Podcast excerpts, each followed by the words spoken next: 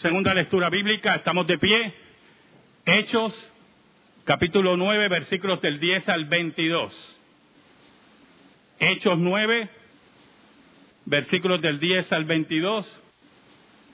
La hermana Norcaris Carasquillo hace lectura de la palabra de Dios. Había entonces en Damasco un discípulo llamado Ananías, a quien el Señor dijo en visión, Ananías, y él respondió, heme aquí, Señor.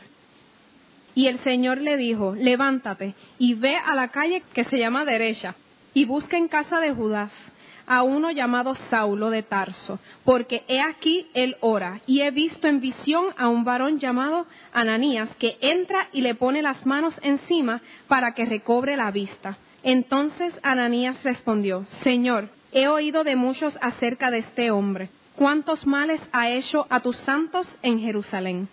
Y aún aquí tiene autoridad de los principales sacerdotes para prender a todos los que invocan tu nombre.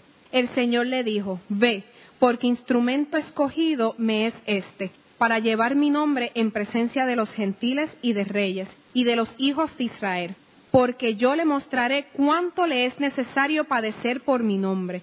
Fue entonces Ananías y entró en la casa y poniendo sobre él las manos dijo, Hermano Saulo, el Señor Jesús se te apareció en el camino por donde venías me ha enviado para que recibas la vista y seas lleno del Espíritu Santo. Y al momento le cayeron de los ojos como escamas, y recibió al instante la vista, y levantándose fue bautizado, y habiendo tomado alimentos recobró fuerzas, y estuvo Saulo por algunos días con discípulos que estaban en Damasco. Enseguida predicaba Cristo en las sinagogas, diciendo que éste era el Hijo de Dios. Y todos los que le oían estaban atónitos y decían, ¿no es este el que asolaba en Jerusalén a los que invocaban este nombre? Y a eso vino acá, para llevarlos presos ante los principales sacerdotes.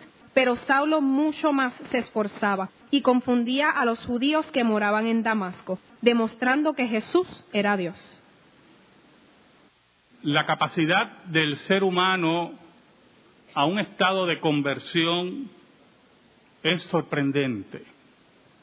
Muchas veces nos hacemos las preguntas cuando hay situaciones alarmantes en nuestro país y donde está envuelto una persona conocida del entorno vecinal, los periodistas en nuestro país bastante amarillistas al fin, van a ese entorno vecinal a preguntar sobre ese individuo. Y regularmente, hermanos, usted ve que las personas dicen, él era una persona tranquila, no se metía con nadie. Y de momento ocurre una conversión en ese ser humano que asesina a su pareja, asesina a un vecino, asesina a un compañero de trabajo y levanta los interrogantes profundos, el cuestionamiento de aquellos que lo conocen. No solamente ocurre en el microcosmos, sino también en el macro. Cuando vemos completamente naciones enteras que siguen a sus líderes hacia la maldad, siguen a sus líderes a la violencia contra el prójimo.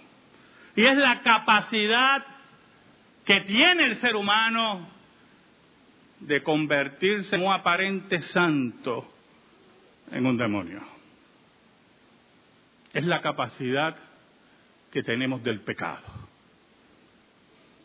Hace unos años atrás, bastantes años atrás,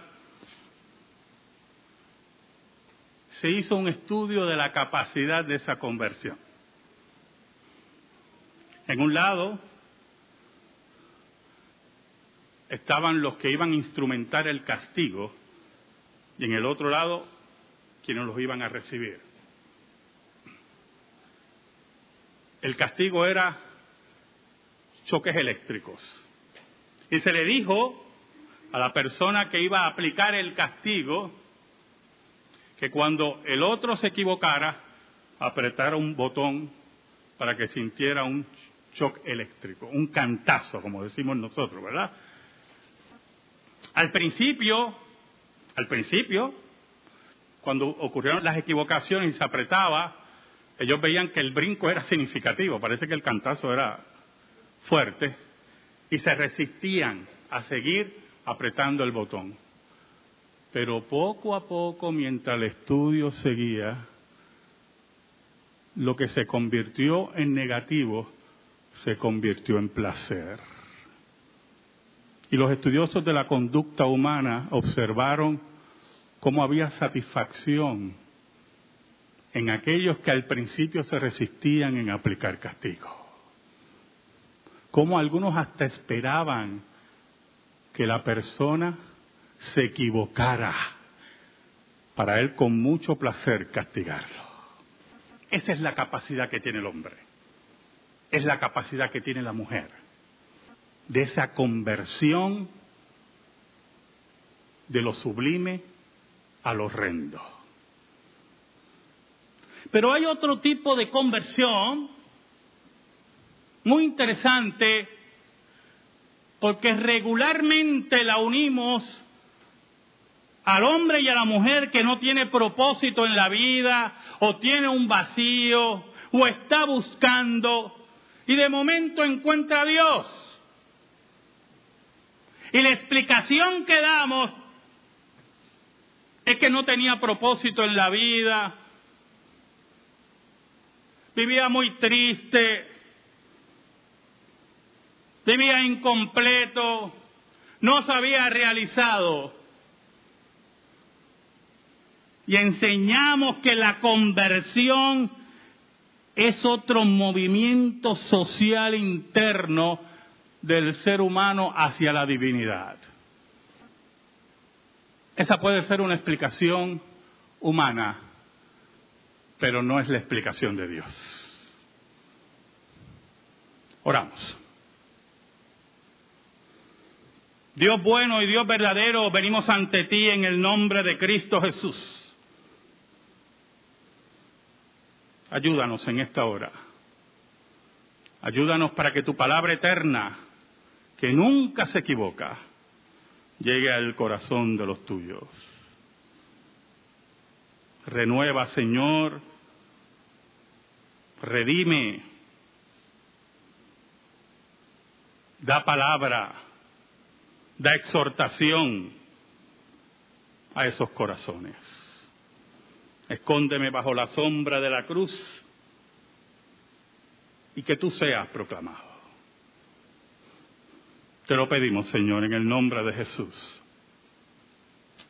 Amén y amén. ¿Sabe, hermano? Saulo de Tarso era un hombre muy culto. Vamos a ir llenando esos espacios. Un hombre muy culto, conocía varios idiomas, había nacido ciudadano romano, o sea, su ciudadanía era de nacimiento, de una familia reconocida y con cierto poder político y religioso en su entorno cultural y patriótico. Por lo tanto, sus vacíos existenciales, si existían, estaban bastante repletos, estaban bastante satisfechos. Pero aún más, dentro de todo eso, Saulo de Tarso, con toda esa composición humana, le llegó un propósito en la vida ¿Cuántas veces nos hablan de ese propósito? Tienes que tener un propósito en la vida.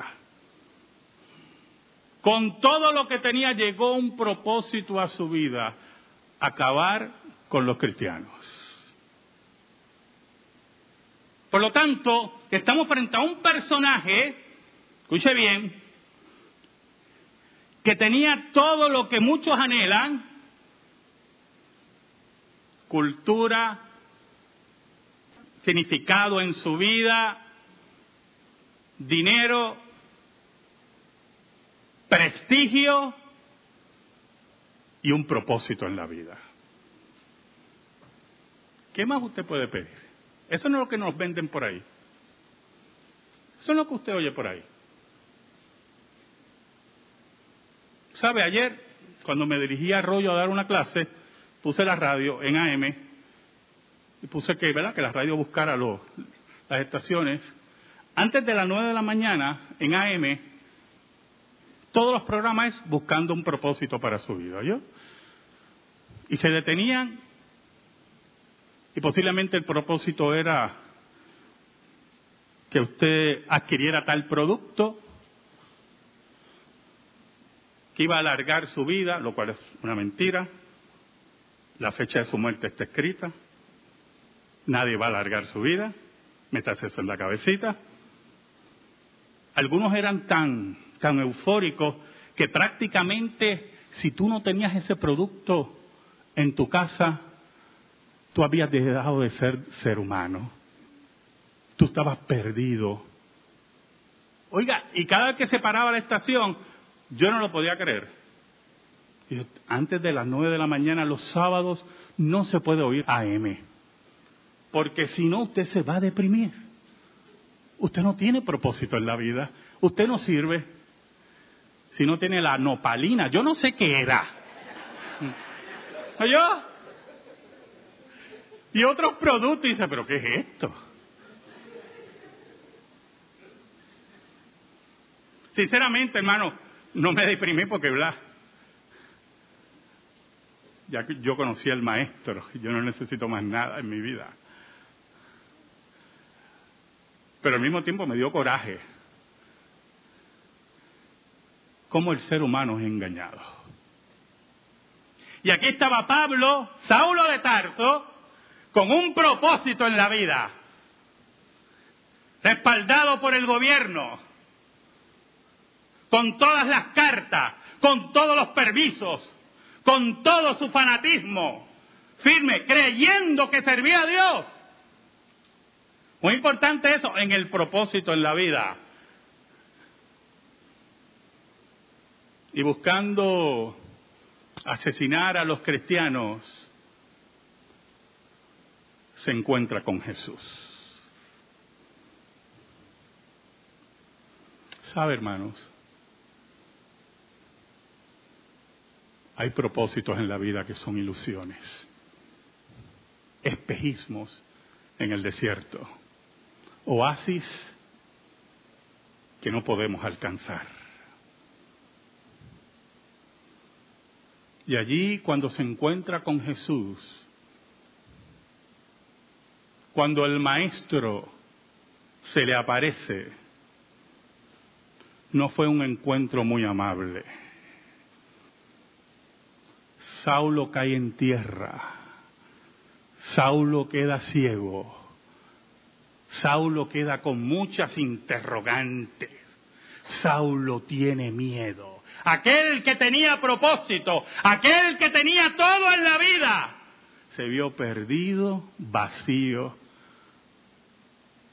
y totalmente desorientado. Y en, y en medio de su desorientación, en medio de su cuestionamiento, al verse derrotado por esa fuerza, solamente sale una pregunta. Es la pregunta de la conversión, es la pregunta que revoluciona la vida, no solamente de Pablo, sino de aquellos que lo rodean. ¿Quién eres, Señor? Es la pregunta que debes hacer si no tienes el verdadero propósito de la vida, como dice el catecismo y como dice la confesión. ¿Quién eres, Señor?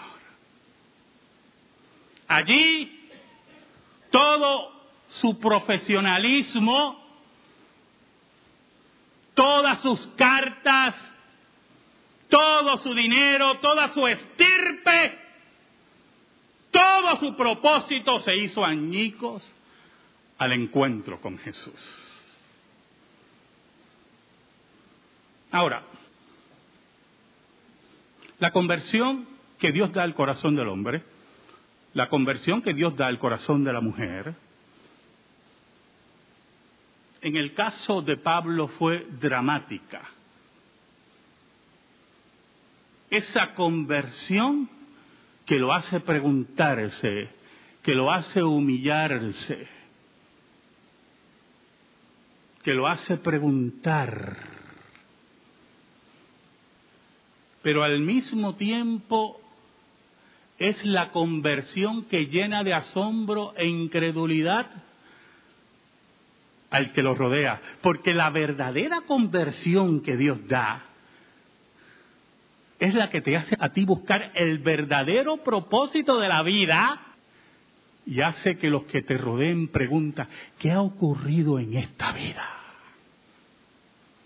No es la conversión de la maldad que hablamos al principio, es la conversión de Dios hacia la ley de Dios y al verdadero propósito de la vida.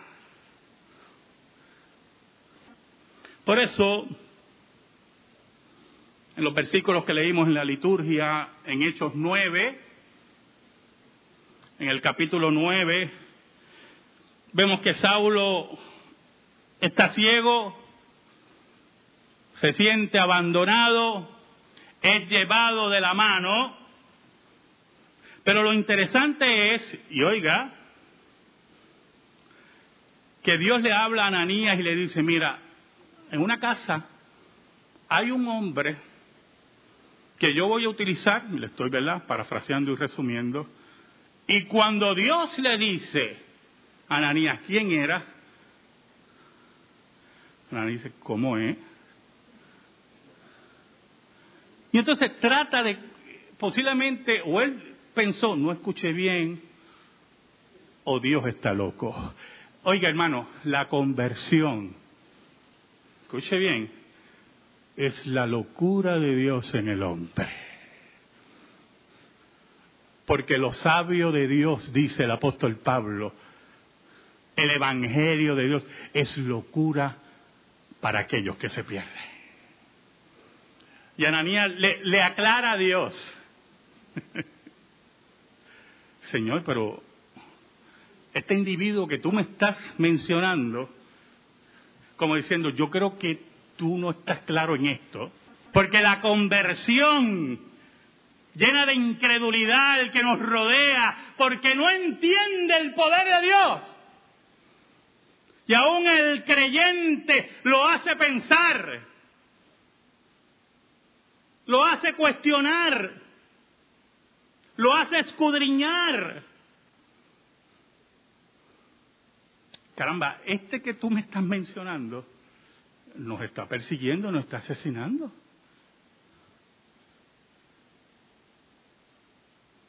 Y el Señor le dice a Ananías, no tengas cuidado, este será instrumento para mí. Y predicará el Evangelio. Y sabrá el costo del Evangelio. Muy importante en el concepto del propósito de la vida. Porque cuando nos venden que el propósito de la vida tiene que ser según el éxito de Hollywood y las candilejas, cuando nos venden que el propósito de la vida es tener una larga vida llena de beneficios, nos están diciendo que aquellos que no tienen larga vida, que aquellos que no brillan como las estrellas del, del cine, no debieran ni vivir. Pero cuando entendemos que el propósito de nuestra vida es glorificar a Dios, gozarnos en Dios y obedecer a Dios a pie juntilla, sabiendo, como decía Cristo, que el que pierda la vida por causa de mí, la ganará. Oiga, y Ananías se mueve y va a esa casa va donde Saulo, le pone las manos en una conversión conocida en teología, una conversión de tres días, recibe el Espíritu de Dios y Saulo dice que se caen como unas escamas de los ojos, porque el que creía que veía estaba ciego. Ahora, mire la importancia de la verdadera conversión. Si van conmigo al versículo 20 del capítulo 9 de Hechos, dice así el doctor Lucas, capítulo 9 de Hechos, versículo 20. Enseguida predicaba a Cristo en las sinagogas diciendo que este era el Hijo de Dios. Entonces, Pablo cambia de propósito de la vida. De asesino se convierte en predicador. Pero no un predicador cómodo. Las comodidades no tienen lugar aquí. Allá va Pablo predicando en las sinagogas, en aquellos testigos que lo envían a matar creyentes. Va en medio de lobos a proclamar que Cristo es el Hijo de Dios. Y el título de Hijo de Dios era ofensivo para los judíos. Era el Pablo que había encontrado al Cristo. Era el Pablo que había encontrado el verdadero propósito de la vida. Era el Pablo que lo tenía todo y como él mismo declaró, lo tiene ahora por basura por Cristo Jesús. Pero añade el versículo 21. Y todos los que le oían estaban atónitos y decían, ¿no es este el que asolaba en Jerusalén a los que invocaban este nombre? Y a eso vino acá, para llevarlos presos ante los principales sacerdotes. ¿Sabe algo, hermano?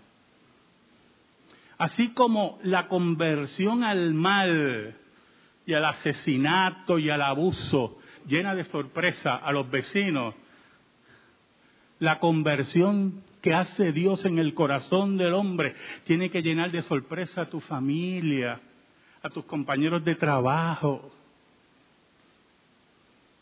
¿Qué ha ocurrido en la vida de este hombre? ¿Qué ha ocurrido en la vida de esta mujer? ¿Qué ha ocurrido en la vida de este niño, de este joven? Es la conversión que impacta es la conversión del verdadero propósito del hombre en la tierra. ¿Sabe, hermanos? Ayer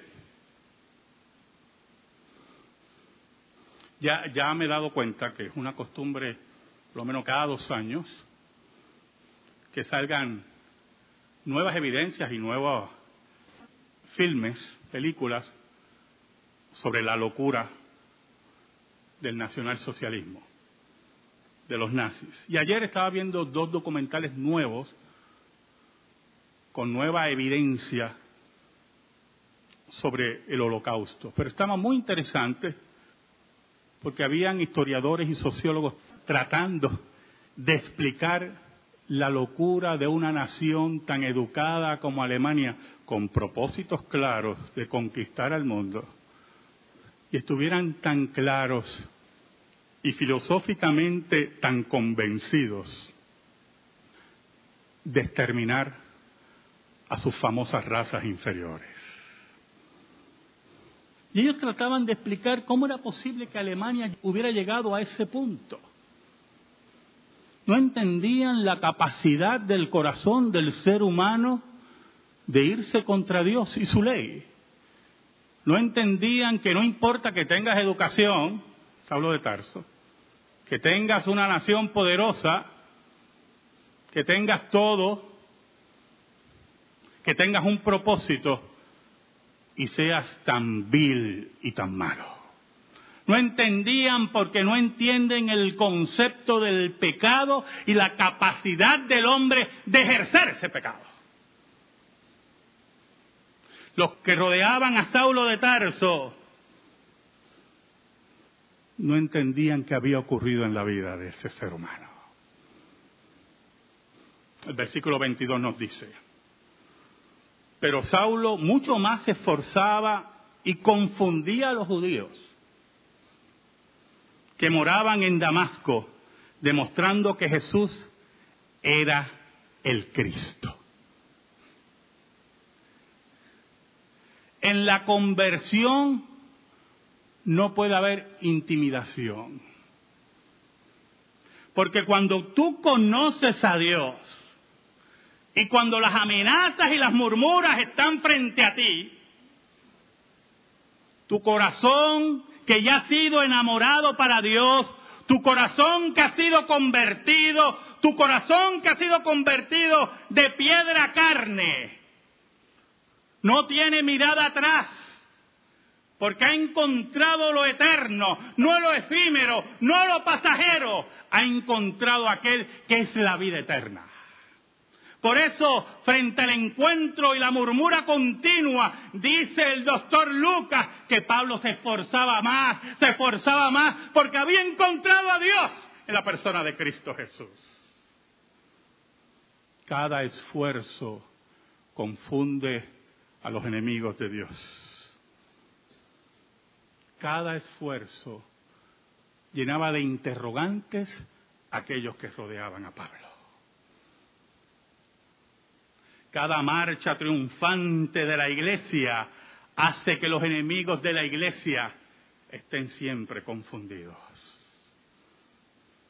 Porque los enemigos de la iglesia, los enemigos de Dios, los enemigos del Evangelio, no entienden que aunque tengamos diferentes propósitos en la vida, hay un solo propósito que es eterno.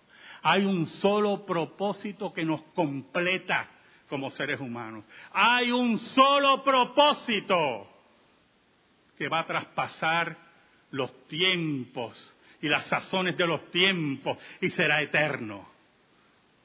Cuando hay conversión en nuestro corazón, cuando Dios ha cambiado nuestra vida, como ocurre en la vida de Saulo de Tarso, que lo convierte en el apóstol Pablo, cuando hay esa conversión, hermano. Todo propósito en la vida es secundario, porque todo propósito en la vida morirá. Pero Dios nunca miente. Y Jesucristo, el Hijo de Dios, el que se le apareció a Pablo, vive para siempre. Si te encontraste con ese, tu vida debe haber cambiado. Y los que te rodean preguntarán, ¿qué le pasó a este? Amén. Gracias te damos, Señor, por tu palabra eterna. En esta hora, Señor, te pedimos que tu palabra, que no se equivoca,